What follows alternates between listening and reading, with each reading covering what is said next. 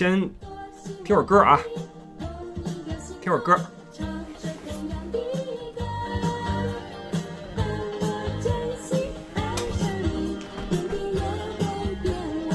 来了啊！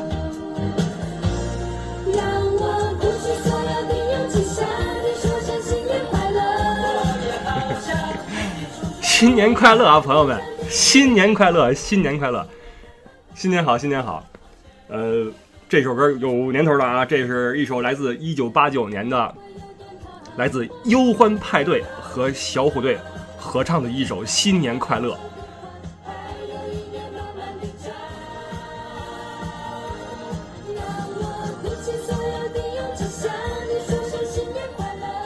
好了好了好了，各位好各位好，我是李不傻，这个新年好，欢迎来到今天的不二说。呃，用这样一首老歌啊，用一首老歌，向和我一样来自那个时代的，听着飞碟唱片度过了童年的朋友们说一声新年好。啊、当然了，年轻的朋友们可能你们不知道哈，但是你们可能知道，像吴奇隆啊，像陈志朋啊，嗯、这些当年的顶级的明星，绝对超一线的火遍亚洲的明星，至今仍旧没有说退居到嗯幕后啊，还在工作，还在辛勤的输出，很很厉害。包括苏有朋，苏有朋也是一个很牛的一个人，一个学霸，而且在演艺工作上发展的非常非常好。呃，向他们致敬。呃，同时呢，也借这样一首老歌，向所有啊我们的听友们说声新年好。嗯。这歌就把我拉回了当时的一些场景中啊，因为在小时候呢，因为春节都是在寒假之中啊，所以在学校大家一起过的都是元旦。嗯，头一天会把桌子摆成一个圈儿，对吧？第二天要开联欢会，那把那个灯管上面缠上那些彩纸，呃，挂上气球，写上什么新春什么新年快乐啊什么的。那时候刚刚兴起那个贺年卡，一人买个二三十张贺年卡，然后写上什么贺词送给。呃，同学什么的哈，表达一份情谊，写送给老师什么的，都是很美好的回忆。那时候也也艰苦啊，过年弄点什么瓜子儿、橘子、花生米，也就这些了啊，没什么，连饮料都很少吧，都是橘子汁儿吧。那时候可乐都不怎么流行，应该。然后学校里面的一些这个，哎，听到外面开始放花了啊，我这边，呃，学校里面的一些那时候也不叫班花，不叫什么校花，叫文艺骨干。文艺骨干们撺掇起来，就是平时那些可能学习不是很好的，或者学习很好的，就在这一天呀、这两种人最受欢迎。一种是学习不好的，另外一波是学习好的。因为学习好的那波呢是老师喜欢啊，你们几个的表演节目；学习不好的他是自己爱琢磨，你知道吗？自己一开始能练点什么动作哈，啪啪跳个舞，拿个，所以得轮班去表演节目。所以那一天呢，就看这些呃这个平时的这些。啊，或者说有演艺才能的这些人们哈、女生跳个舞什么的啊，我记得那时候我们那个，你给一个班表演是不够的，因为你比如你一班的，你唱完之后，哎，来我们二班表演一个，你得串着班走啊，大约四个班五个班，那时候班少，不像现在动不动十个班十几个班，我拿那个大收音机磁带哈、倒到那首歌那块儿去，然后嘣儿一开始哈，然后啪啪手里边拿点碎纸片，啪一撒，哇，就看傻了啊！就是那时候男生往往就是弄点什么魔术什么的，你厉害的弄个什么小品啊、相声啊，这就厉害了哈，都比较少。但是呢，是个很有意思的嗯场景。那么新年嘛，总是要开心一下。那么现在的时间呢，是我这块的二零二零年十二月三十一号的晚上十九点二十二分。也就是说，各位已经，呃，很多人已经进入了二零二一年的第一个梦乡啊。那我这边呢，还在度过着二零二零年的最后几个小时。那借这个时间段来录我们这一个周末要放的节目。那么您会在一月几号呀？一月三号听到这期节目哈、也不是很晚。那呃，就就着新年来随便说几句，因为没有准备任何的什么话题之类的哈、就随便聊几句。呃，今年因为情况特殊嘛，呃，都封锁，所以在欧洲这边就没什么过年的气氛了。呃，像平时我也是很多年没有在这边过过新年了。我往年的这个时候都是回国，嗯，在国内要么跟家人在一块儿，要么跟朋友在一块儿啊，跨个年，看个晚会什么的。但今年呢，因为往返国内又很难，所以就没回去，就跟这边就把这日子度过过去了。那这几个月，说实话也很无聊，因为大街上也不怎么开门了。嗯，哎，我我先说一句啊，因为之前呢，之前说过，咱们聊过好多次跟疫情相关的事情，说了说为什么中国是那样抗疫，欧洲是这样抗疫，然后这样抗疫为什么也未尝不可。那现在来看呢，不可就是不可，因为呃，在我乐观的估计了，或者说在表述了这边的疫情的情况之后呢，呃，疫情在短时间内就出现了失控的情况。嗯，从一天新增个几百人到新增个上万人啊，两万人都不稀奇了，而且天天这么来。嗯，虽然说从街上也并没有看到跟以前人们的神色有什么不同，但是政策上确实又更一步的收紧了，就是商店都要关门，那只留那些超市。超市、药店开门，那像餐饮什么的，基本上就都关掉了，包括理发店之类都关掉了，就会使生活受到很大影响。所以这就说明。呃，我的乐观是不对的，是错误的，就和很多欧洲人的乐观一样，都是走上了错误的路线。那么，毫无疑问的是，中国在这次在二零二零年的对抗新冠疫情的这个战斗中，取得了非常大的成效和巨大的成功，这个是呃非常值得肯定的一点。呃，取决于我们的政策、我们的文化以及我们的呃可爱的善良的国民对政策和规则的贯彻和实行，包括对。嗯，个人利益的这种牺牲精神啊，这个是促成我们能够取得成功的呃要素。那这些东西，你说，你说西方会不会后悔？会不会说，哎呀，当时我们应该像中国一样？没办法，我觉得这个，如果你做不到的话，你后悔也没有用，对吧？这个东西是不可复制的，中国的成功是不可复制的，起码是在欧洲国家是不可复制的。所以我觉得。这个欧洲的今天也是不可避免的一个一个结果，那这个结果就会造成啊，OK，政策进一步缩紧，那么这个圣诞节和这个新年就更加没有年味儿了，好吧？呃，其实这个事儿是这样的，就是我觉得呀，这边的政策它的出发点是 OK 的，因为它不像中国一样能够有这么大的举国的力量，而且它的国库也没有我们那么充足，它为了经济，为了人们的这种生活的体验感。就会有一些比我们松的政策，但是这些政策到了执行的层面的时候，就会被进一步的被忽视，那这就要命了，那就这就使得呃，疫情这个玩意儿，在人类社会里面，要么是零，要么就是一百，没有中间值。因为欧洲的原本的计划是我把它保持在比如说三十这个值或者四十这个值，只要是没那么过分就行，但是。你随着人们的忽视以及怎么样吧，包括这个病毒实在是很厉害，就会导致这个玩意儿不是零就是一百。那现在就是我们是零，这边是一百啊。当然现在我们那边有点新增的病例什么，但都是在掌握之中，所以我觉得这个是 OK 的。就是我们要从意识上接受一点，就是这东西它不会消失，它一定是在这个地球上存在的。那么你指望一个病毒不进入国境，这是很难的啊，这是非常非常难的。所以我觉得我们应该，嗯，在。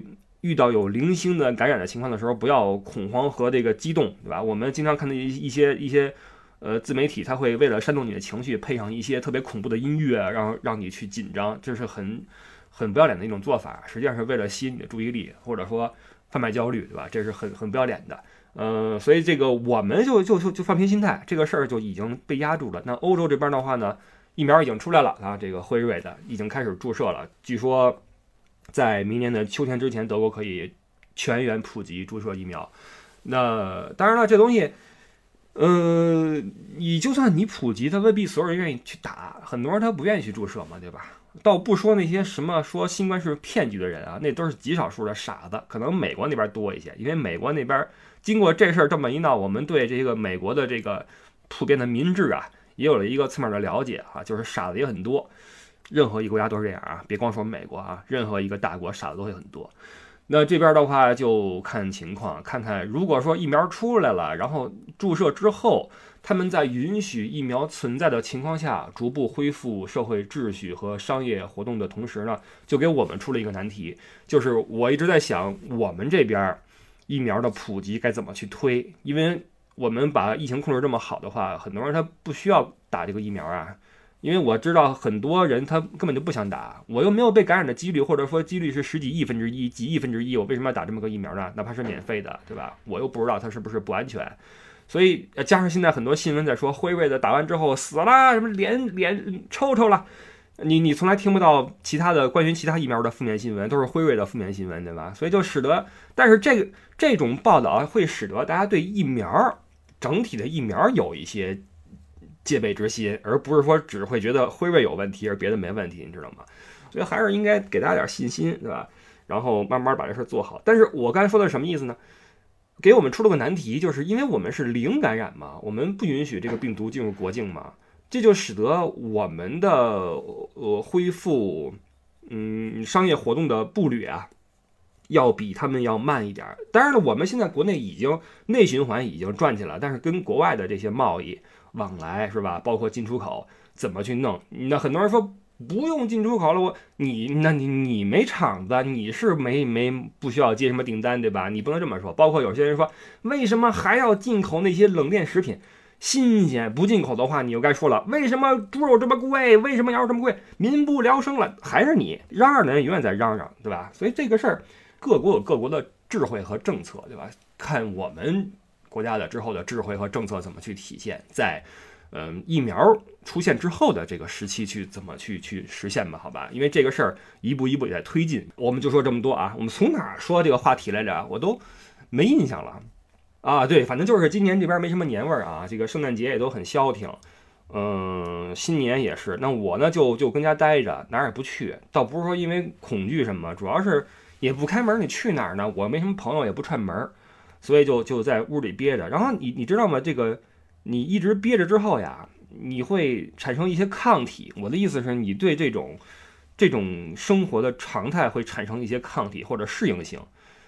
就是因为你要在一个很小的空间内长时间的生存，那你就要降低你对外界的这种这种欲望，对吧？你不要想着去我出去放风，我去逛街或者我怎么样，你就不要去想这些事儿了。你尽可能的让你自己钝感力强一些啊，就是不要去想这个那个，就躺着趴着吃点东西，刷会儿什么网页，看会儿书，一天一天就过去了啊。那么这种状态就会使得人呐。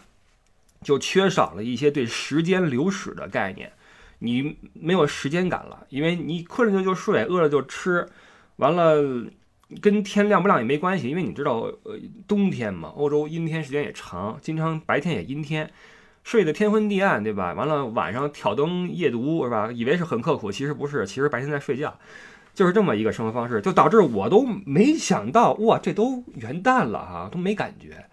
而且今年这个气候也不好，我我印象中我经历的最有感触的一次圣诞节是我来德国第一年，二零零一年，那年的圣诞节雪特别大啊，四处都是白色的厚厚的一层积雪，然后特别美。然后那时候因为你刚来欧洲嘛，你觉得圣诞节就是应该那个样子，都是那种。呃，雪，然后有圣诞树，有礼物，然后温暖的那个那个什么橱窗的灯光，然后市场上面的烤香肠、热红酒，就是这些玩意儿。那年我第一次来就觉得哇，真有意思。然后我以为那是个常态，后来发现圣诞节赶上下雪很难很难。呃，今年就是还下下雨呢，前天下雨，哗哗下雨，气候也不好，所以今年就啊玩完，基本上。圣诞节和新年是欧洲最美好的这个节日了嘛？就两个节一起过啊，都是先是家人团聚，然后朋友团聚。像今天晚上应该是大家上街去，呃，通宵的一个一个时候。那我们我国也有有一些这样的活动嘛，以往啊，读秒嘛，呃，一起来倒数嘛，都是一个很激动人心的时候。那很可惜，今年也没有了。所以今年来说，我以及欧洲啊，这个。圣诞节也好，新年也好，都是打折的啊，而且是那种吐血的折扣，一折是吧？打个一折。好，在一折的新年，呃，这个这个时期呢，还是要来聊一聊哈，做一个总结也好，或者说随便说什么也好啊。嗯，为了体验这个气氛，就要看嗯元旦晚会。呃，实际上海外华人呀，在春节和和元旦呀，那早些年啊。早些年到了春节，因为你你不可能每年都回去嘛，你在这边过，那就打开电脑哈，打开这个春晚的直播或者录播了。早些时候没什么直播，一边包饺子一边看春晚，然后一边下饺子，然后过年，这是海外华人的一个景象。因为你肯定还是要过自己的中华的节日嘛，圣诞节可能你也你也凑热闹，但是我们的传统文化，对吧？你跟家里边。打个岳阳电话回去报平安，然后祝家里人新年好。这个春节的力量是巨大的哈，对我们中华人民来说，春节的力量是巨大的。听见这个放炮声了吗，朋友朋友们，在放炮呢。那呃，我就今天就看了个元旦晚会啊，近些年来，这种晚会也越来越多啊，各大强势的卫视，像什么湖南、江苏，还有哪儿啊？我记得还有一个是哪儿来着？挺厉害的卫视都在弄这种晚会，包括现在网上也有了嘛，B 站的晚会啊，包括北京卫视，北京卫视因为可能有点政治意义吧，也要强努个这种晚会出来哈。去年北京春晚还行，但是总体来说，北京卫视的呃一切晚会都很差劲啊，我认为就是那声光电玩的很很奇怪。特别想找一种未来感，但是又找得很不到位啊，就是这么一种感觉。加上气候也不行，穿着棉袄、棉猴跟那儿，对吧？就很难受。呃，我看的今年我看的是湖南台的，就芒果台的元旦晚会啊。实际上它是个广告晚会啊，从头到尾都是广告，大片大片的广告。然后期间为了我们的感受，为了观众的感受，偶尔提了提新年的事情啊，很很感谢这个晚会哈，就是在。卖卖这个品牌的同时，还能提到一下新年的事情。呃，这个晚会就串下来，一开始啊还是津津有味儿，到后来就有点意兴阑珊。为什么呢？就觉得广告太多了，而且，嗯，因为有很多可以选择的东西，对吧？你你你得串着看，就很累。它不像过去，其实有时候你会发现，没有选择未必不是一种幸福。呃，没有选择的时候，你会更容易沉浸在你眼前的事物里面，对吗？你像我举个例子，过去我最早有家里有四五盘磁带，啊，张明敏的、吴奇隆的、小虎队的什么的。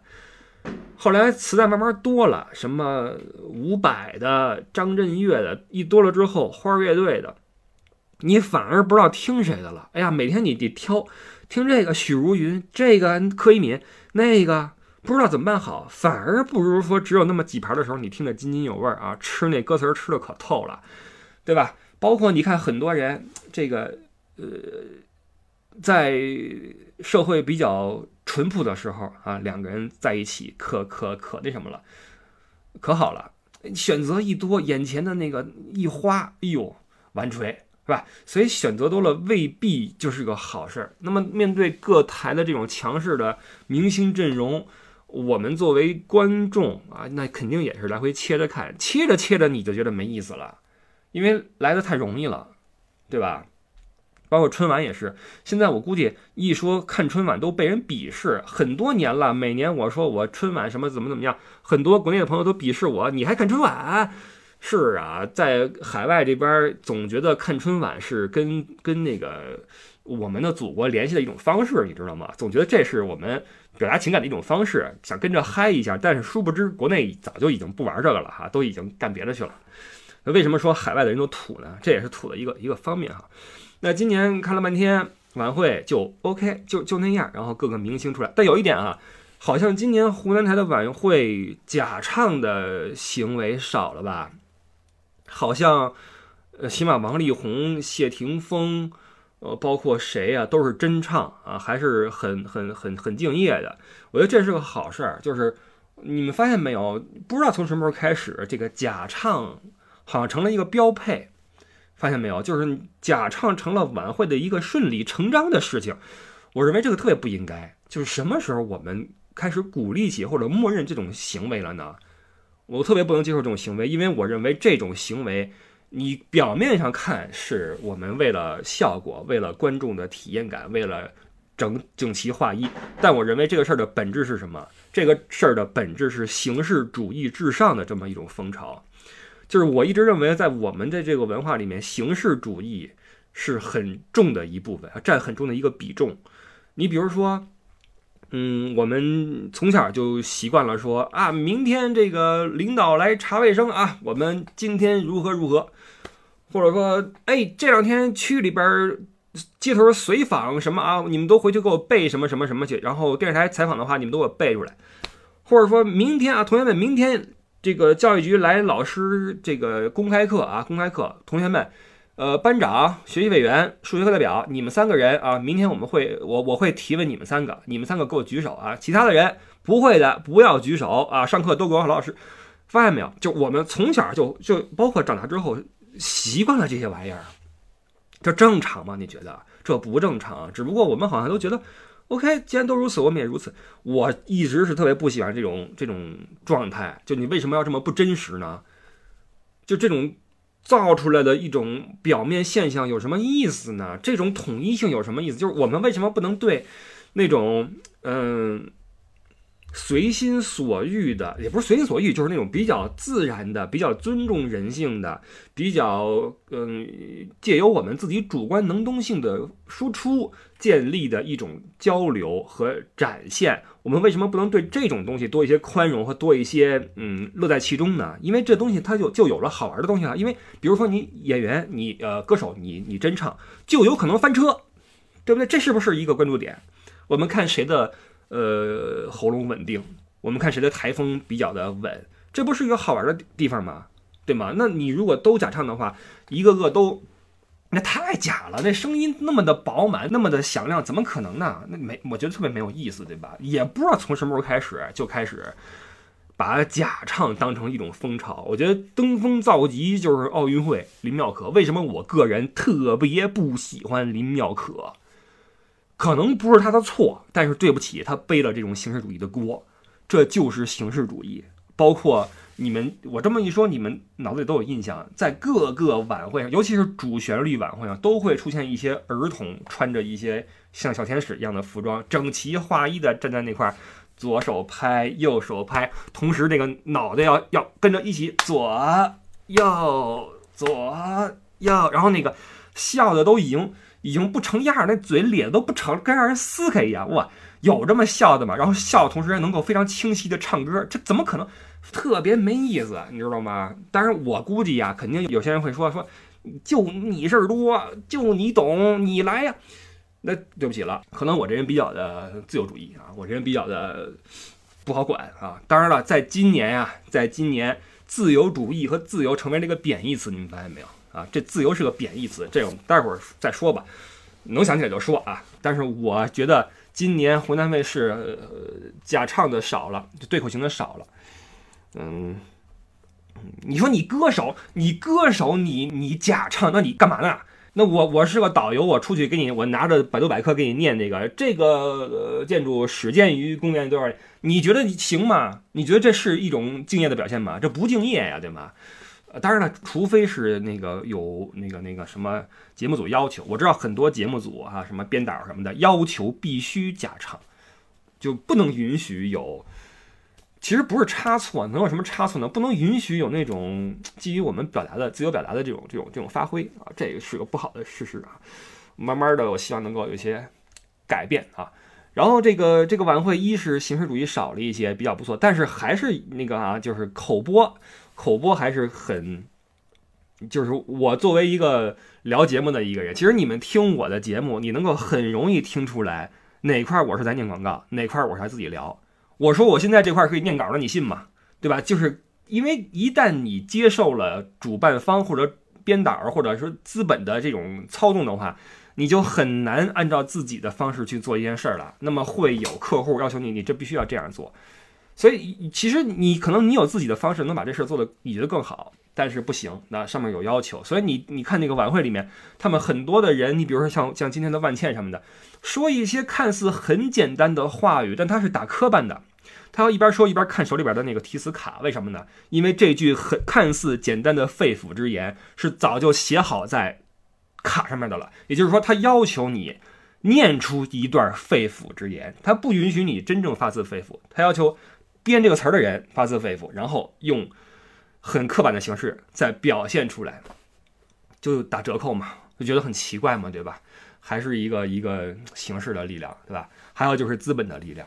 呃，现在的晚会如如此被这个资本所裹挟哈，各种的呃广告，但这个咱们可以接受，因为是经济搭台，文艺唱戏，对吧？你跟别人聊天，尤其跟那些文艺青年聊天也好，或者说什么这那也好，如果你是个做买卖的，那你有着永远的底气，因为经济搭台，文艺唱戏，你们这帮戏子、什么歌手、诗人、什么主播啊，什么没我们出钱，你们行吗？为什么只见投资人挑演员，不见演员挑投资人？因为经济搭台永远是钱说了算，对吧？哎，这没办法啊。所以这个呃，主办方啊，或者说掏钱的啊，要你怎么着就怎么着。在今年，在二零二零年，我们能看到资本的力量的强大。那在公众我们关注的这个领域里面，或者明星的这个领域里面，我们能看到很多草根借由资本的力量，瞬间一飞冲天，成为了比明星还要红、还要有价值的大明星啊，大咖。你比如说李佳琦，你比如说呃威亚，呃你比如说前两天刚被办了的那个那傻子叫什么来着？啊，辛有志是吧？瞬间把握了互联网的风潮，然后成功的呃成为了金字塔塔尖儿，都不是塔尖儿了，塔尖上的避雷针的针尖儿啊，他们是那个那个位置的一个人。包括呃前几天在抖音上火了一个叫什么哇，这个名儿到嘴边想不起来，什么尼耶，什么什么什么梅梅尼耶对吧？梅尼耶也火了，就是就是靠短视频嘛。然后你会看到，呃，刘德华去给他去客串，薇娅的直播间是那些大明星，什么那些都是过去我们这帮古董，我们这些古董们当时觉得最耀眼的那些人，什么傅成、德华，什么学啊学友没有哈，这个总之都是那那那些什么啊，嘉玲、淑珍，都是这种级别的人啊，柏芝啊，然后他们去这些草根的直播间去配戏，你有会有一种恍惚感，但是你一想，OK，呃，因为资本说了算，因为市场说了算，所以这意味着什么呢？这意味着时代在改变，或者说一个时代已经过去了啊，已经过去了。那么你如果还停留在过去的时代的回忆里面的话，那上街之后你就悠着点啊，你就别说话了。你说话就容易露怯，被别人嘲笑，对吧？像我这种老帮派，对吧？我也就敢在节目里边自己嘚啵嘚吧。我出去之后看年轻人，我也不说话。我有一次在机场就是嘛，看有人接机啊，明星啊，我说是谁啊？这谁啊？然后旁边粉丝就就就开始说，又来这个什么都不懂的，就瞥了我一眼，很很恶狠狠的那么瞥了我一眼，让我觉得，哎呀，果然我有点失态啊，就是老了，老了，老了，老了。就是如果说啊，什么叫老了呢？如果你越来越看不惯新生的事物的话，说明你老了，对吧？因为潮流永远是潮流，而前浪总是要被后浪拍死，对吧？前浪总是要死在沙滩上。那么你都上沙滩了，你就别别别咋呼了，对吧？但是哥们儿，我不服老啊！哥们儿，我没事还看一看那个年轻人看的节目啊，什么现在年轻人是不是看什么《火星情报局》？是吗？我瞎说啊，是吗？因为我觉得那节目好像挺挺挺不堪入目的。你看，还是看不惯，还是看不惯，还是老了啊！就现在我看，包括甭说《火星情报局》，就连《奇葩说》我都有点接受不了了。我就很多人会跟我说，我也不知道你是真的是是支持我呀，还是你想看热闹啊？说不啥，你应该去《奇葩说》，你你去的话应该有戏啊！我们看好你，我们支持你。我跟你说，这个节目的定位是极其准确的，它真的是奇葩说，你必须得是个奇葩才能去说。就就那些人哇，你你看那那一个个那样儿，潇潇啊什么那个那一个个那样儿，我的天，那那那是正常人吗？那不是正常人，对吧？像我们这个年代出不了这种人，不是说没有，是一露头就让人给打死了，你知道吗？就打死了，给骂死了。只有在下一个时代，这些人才能够有这个勇气，有这个才能，然后去去有这个机会去展现。我们这时候都已经不行了，如果你让我们这个年代的人去玩奇葩说，那真得是大奇葩才行啊！你像，当然了，李雪琴什么什么王建国也跟我们不是一年代的了，但这些人还算是比较 OK 的。但你说那些奇葩是真比不了哈。有些好玩的小朋友哈，什么辣目洋子多可爱是吧？嗯、挺性感的哈，嘣嘣一扭啊，挺可爱的哈。所以我没事看看年轻人的东西。实际上你会发现，随着时间在改变啊，你自己也在变化。你看前些年我还能看什么中国新说唱、中国有嘻哈，我还能跟着看呢。现在我再一看，就觉得可傻了，超级傻。当然了，这个越做越差也是一个事实啊。就是中国的说唱界、说唱圈，哎，这个话题你让我说，我能说一期节目。我告诉你，我能告诉你如何能够在十分钟之内掌握现在百分之八十以上的中国 rapper 们的写词和作曲的奥义。我告诉你，太好总结了，那些人的那点才华、那点输出太好总结了。注意啊，百分之八十。剩下百分之二十是那些顶尖的啊，非常好那波人，是很牛的，他们真的在接收新东西，有自己的想法。但是百分之八十都是哒啦哒哒哒啦哒哒哒啦哒哒啦哒哒啦哒哒，就全是这个，就超级无聊。就是你真的就作为老帮菜，你随身你你你只要给你一个什么软件，你学不学吧，一样能做出这种歌来，太无聊了。所以慢慢的也也是自己也是老了啊，就慢慢的就跟这些东西越来越远。可能再过几年就开始看什么那种梨园节目了。小时候，小时候看春晚，每年的好像十二点一过都是那梨园节目，京剧什么的。估计过不几年我也快了啊。这个人嘛，都是这么一个阶段。实际上，嗯，不要求你永远年轻，对吧？只要求你在每个阶段都做得体的事儿就好了。你在年轻的时候轻狂。你进入了中年之后，你沉稳一点儿，然后同时有自己的想法啊，睿智一点儿。老了，呃，想开一点儿，对吧？然后慈爱一点儿。在每个年代，你都要有自己的一个任务啊，有自己的一个一个事儿要去做啊。这是我们人生嘛，人生永远在学习啊，不是说我四十不惑了之后几年我也不惑。那你你你谁不是每天都活在一个新的一天呀，对吧？我活在一个新的四十岁。明年是一个新的四十一岁，还不就是这样吗？我们每个人都是在一边学习一边成长，对吧？这是以前就说过的一个一个道理。所以这个又长了一岁啊，二零二一年又长了一岁，真是要了命了。这年太快了，主要是这一年太快了，呲溜一下就过去了，然后不断的在隔离，在什么啊，就对我们这种呃常年往返国际之间为生活主体的人，就就让我们这波人就感到很痛苦了。呃。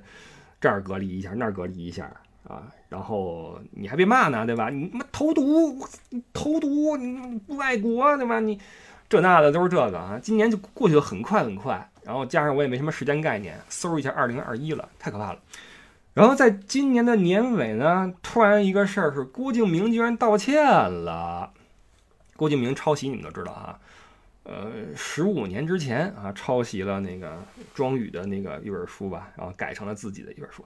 其实，其实郭呀，郭的一些能力还是有的，就是玩矫情，玩那些小精致，玩那些特别奇怪的一种，就他自己有那种很扭曲的价值观啊。然后他把这种价值观还表现的还不错，就是表现手法还是很好的。所以你你是《小时代》什么的，你你你一看觉得嚯，这片子你说这个。你从这个情节什么表现啊，感觉还挺唬人的，还挺唬人的。尽管你往深了一想，就特扯淡，但是你会觉得这个表现手法挺唬人的。他是有这个本事的，但是你架不住你的开始是是靠抄嘛，你而且你你拒不道歉，这就过分了嘛啊！然后现在终于道歉了。前一阵儿是好像一百多个编剧什么的联名抵制。郭和于于正嘛，啊，这两这两个人不是刚刚上一个综艺节目嘛，演演演员什么什么这那的哈，就很恶心。就是你会发现他们非常享受于自己的这个这个身份，然后就是你会发现他们真的是你你于正说句话让我觉得好恶心啊，就是说，呃，你放心，你不要哭，我会继续给你戏拍的啊，你好好表现，我会给你给你戏拍的。哇，太恶心了，尽管这是个事实啊，但是我觉得好恶心啊。呃，那这两个人都是靠抄嘛，结果被一百多个人抵制了。然后那个谁，那个那个那个音乐圈的那个谁，呃，我我今天怎么了？我今天怎么什么名都想不起来啊？丁太升啊，丁太升就说嘛，我这抵制这事儿是不对的啊，这么去联名抵制是不对的。然后刚呃嚷嚷完，郭敬明和于正都道歉了，这说明什么呢？这说明这个这个社会上的事儿啊，大概率。你跟丁太升相反的话，那你就是对的啊。丁太升说什么不好的，什么就应该是不错的。跟丁太升反着走就差不多。就跟韩寒说过一句话，韩寒说我们在挣钱方面要向小四学习，但在写作方面跟小四反着走就行了啊。这也是一个总结。然后这个这俩人的道歉，就让你更加的认识到，哦，果然还是还是资本的力量吗？你为什么道歉了？因为你的节目可能会被停播，你的电影可能会被抵制，对吧？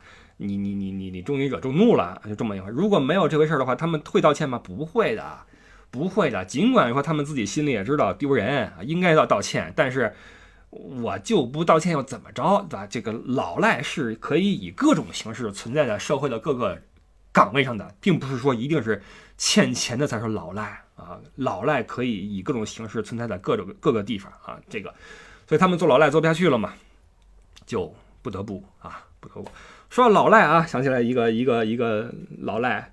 罗永浩啊，罗永浩作为曾经的很多人的偶像，也一一度被贬为老赖啊，因为欠了不少钱嘛，现在开始还钱，开始带货什么的哈，哎，也是不容易啊。那这个老罗就不说了，老罗也是大家有自己的评判，我是挺喜欢这个人的，就是毕竟，因为我觉得每个人的心中啊，都有那么一部分是罗永浩的影子。罗永浩他是一个理想主义者，是一个实干派啊，也这个皮糙肉厚。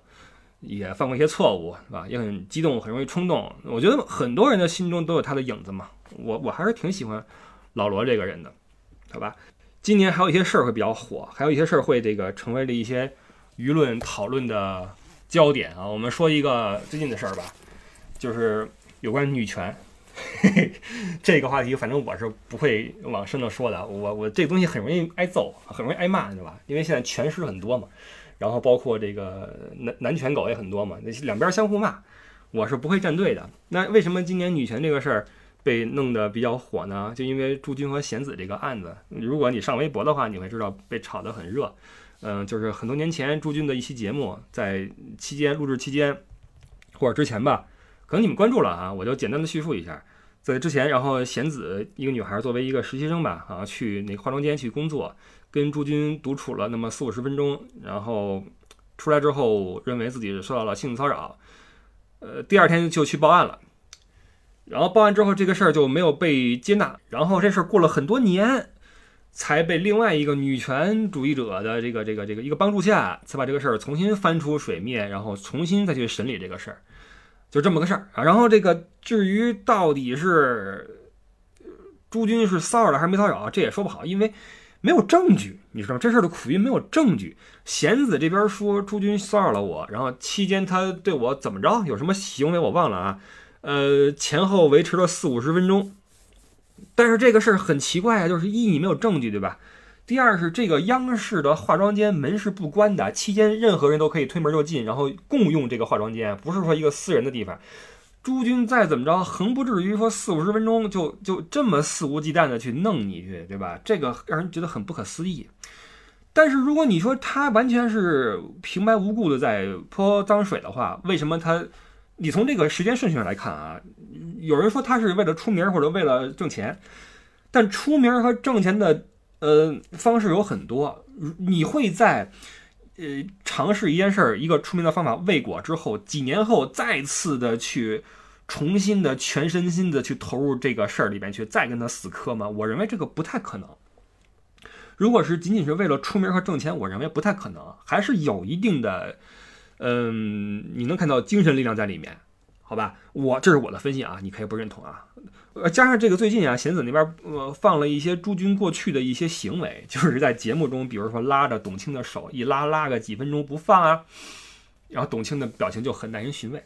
包括金晨在上节目的时候，要求对方做一个那个掰腿嘛，一个一字马嘛。你你知道女女性然后在地上啪来个一字马，然后上身往前俯过去。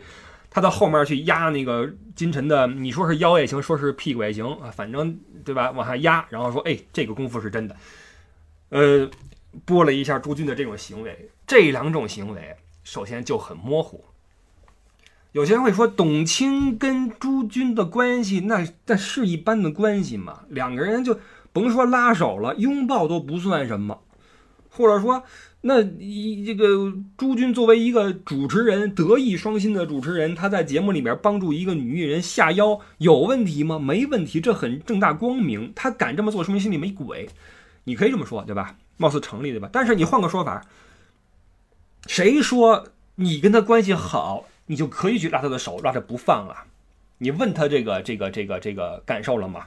谁说你在节目里面公开的去给别人压腿就是正大光明了？你这反而是更加的严格的一种意义上的骚扰，就是你你你你自己都不知道你在骚扰，但是你给别人造成了困扰。所以你看这个事儿怎么定义，就已经是一个有两方面说法的一个一个一个一个性质了，对吧？你怎么怎么去聊呢？那至于你你说那为什么当时不喊？当时为什么不报警？你如果能有这种问题出现的话，说明你脑子可能对这个这个这样吧。做个设想啊，你不认识我，上街有一天咱俩擦肩而过，我出其不意的啪给了你一嘴巴，你是不是会原地愣个五秒？那我能不能因为你愣了这五秒，说你之所以没有直接还手，却在那发呆，正是因为你心里有鬼，你就应该被我打？我能这么说吗？任何人在遭遇到一个自己没有设想过的事情的时候，都有一个反应期，尤其是一个女孩遭遇到性骚扰之后，会有一个反应期。这事我喊不喊？我喊了之后会不会有人相信我？会不会有什么后果？这事是不是我小题大做了？还是说我他会有这么一个呃斟酌的过程？尤其是在在我国这么一个一个呃怎么怎么说男女关系的背景下，对吧？作为这个弱势的女性，她会在被骚扰之后会有一个反应期。那么她在第二天去报警这个事儿，我认为完全合乎常理，好吧？所以你如果你质问说为什么当时不喊这个问题，我觉得你问的水平不高。第二就是有人会说长成这样都有人都有人骚扰，我不信，我不信朱军去骚扰这样一个女的，长成这么丑。我我我觉得这个也不妥啊，这说法也不妥。第一，她丑不丑不是你说了算。对吗？他丑不丑不是你说了算，而且也不是我说了算。他在朱军眼里丑不丑是朱军说了算，而且朱军跟他说了，说你长得像我老婆。朱军说了这句话在当天，所以朱军认为他是好看的。你好看不好看，不是说评判一个人应该不应该被骚扰的理由。你能这么说，就说明你在以貌取人，你没有从人的基本的权利上去聊这个事儿，你在给女人画这个三六九等，越好看的。越值得被骚扰，你是不是这意思呀？不好看的根本就不值得被骚扰，他被骚扰了，那那不可能，我不信，对吧？那我问你，那农村里边那些什么弱智妇女被被诱奸，然后生孩子，这是怎么回事？他们难道漂亮吗？为什么他们也被侵犯？你告诉我这是怎么回事？所以，如果你你还在用这种层面的问题再来考虑这个事儿的话，我觉得你就别聊了，你就看着就行了，好吧？别聊了，好吧？所以这个在我看来，贤子是可能是他觉得他自己。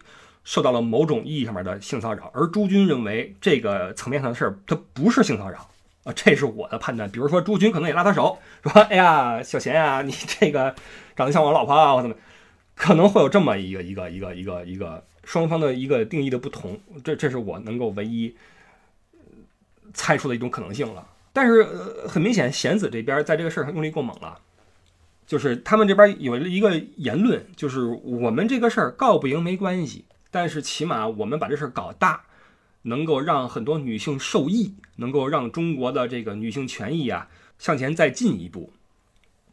但是我想说的是，你不能为了一个正确的结果去做错误的过程啊。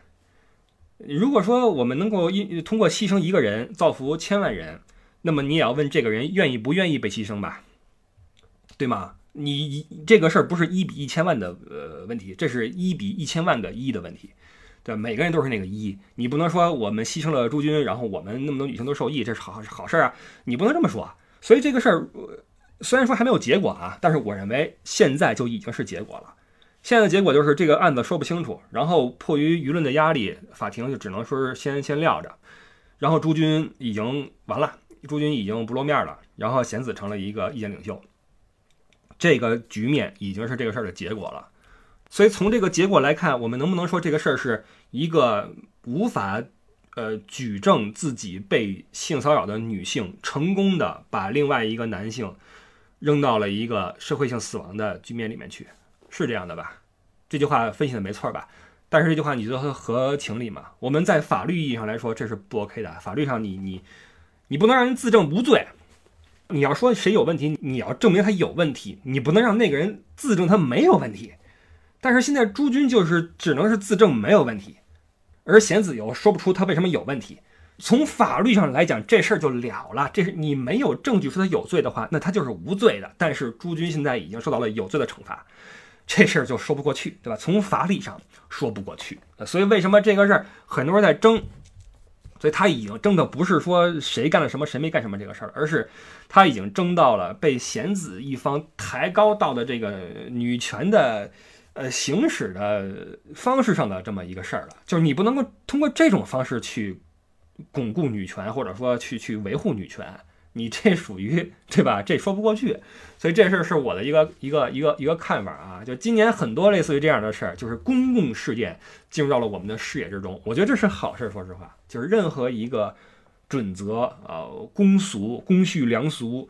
呃，法律都是社会参与的啊，都是、呃、舆论，呃，本国的国情啊，包括法律的这个叫社会进程一起作用到一起去，然后呃，形成了本地的一个一个法法法治法规啊法律。所以我我觉得这个今年很多事儿进入到了这个层面上，是个挺挺好的事儿。当然了，可能朱军是牺牲品，那。可能贤子也是说不清楚，他可能他确实被骚扰了，但他说不清楚啊，都有可能。但是这个事儿其实结果已经出现了，嗯，既然结果都出来了，就已经不用关注了，嗯，结果就是这样。哎呀，这个这一不留神说了四四四十多分钟了啊，怎么这么着吧？我们分个上下集吧，我说累了，好吧，说累了。新年快乐，上头先到这块儿吧，好吧？我我没想到会一聊停不下来，我倒回去啊，我倒回去，再来一下。走，走着，有没有回到八十年代？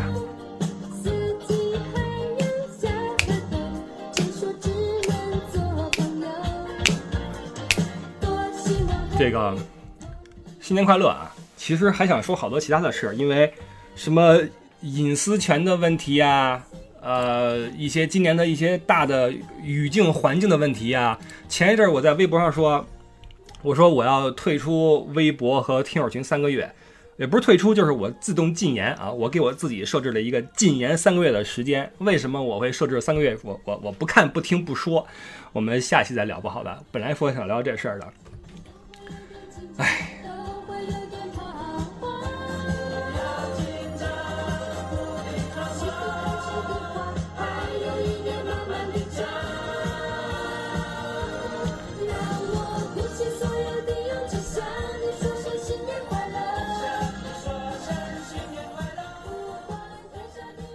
新年快乐，下期再见。